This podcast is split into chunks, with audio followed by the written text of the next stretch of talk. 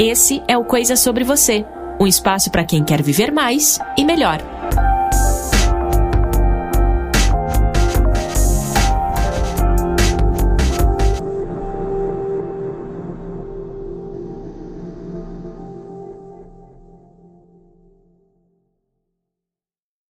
Bom, mês de setembro é um mês em que o Brasil escolheu desde 2015 para debater as questões que envolvem o suicídio aqui no país. E durante esse mês, você já tem acompanhado aí, há um forte movimento que aborda esse tema tão delicado e tão importante. E aproveitando esse movimento, eu quero compartilhar aqui também com você nesse espaço uma reflexão que pode te ajudar aí a identificar coisas que têm a ver com você, que têm a ver com a sua vida. O pensamento não quero mais viver já passou pela sua cabeça? Na minha já. E eu confesso que depois de pensar isso, me vinha um sentimento de culpa, porque eu não sabia exatamente o que isso significava. Mas aos poucos eu fui aprendendo a identificar os meus sentimentos, a identificar os meus pensamentos e entender o que, o que eles realmente queriam me dizer. O fato é que, na maioria das vezes, não querer mais viver pouco tem a ver com querer morrer.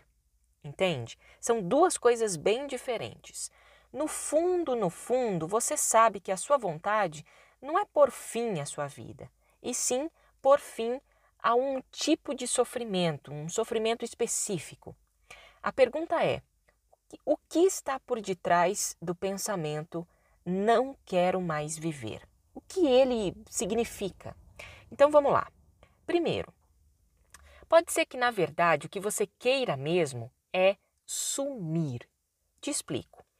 Quando a ansiedade, a angústia, incertezas, problemas, decepções ou tristezas batem à nossa porta, o que queremos mesmo é sumir. Sumir como uma nuvem de poeira, sabe? Para não ter que lidar com esse problema ou esse sentimento ruim. Sumir pode ser ficar sozinho, não dar satisfações para ninguém, ou imaginar que você é, não poderia ter nascido tudo seria muito mais fácil, não é? Segundo, pode ser que na verdade o que você queira mesmo é tranquilidade. Frente a uma situação que exija muita energia emocional, o que você mais deseja é sair do olho do furacão e respirar fundo, tranquilamente, fingindo que aquela turbulência nada tem a ver com você.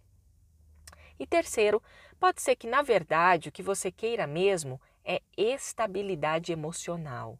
No momento em que estamos mergulhados em conflitos externos e também em conflitos internos, o que mais almejamos é paz.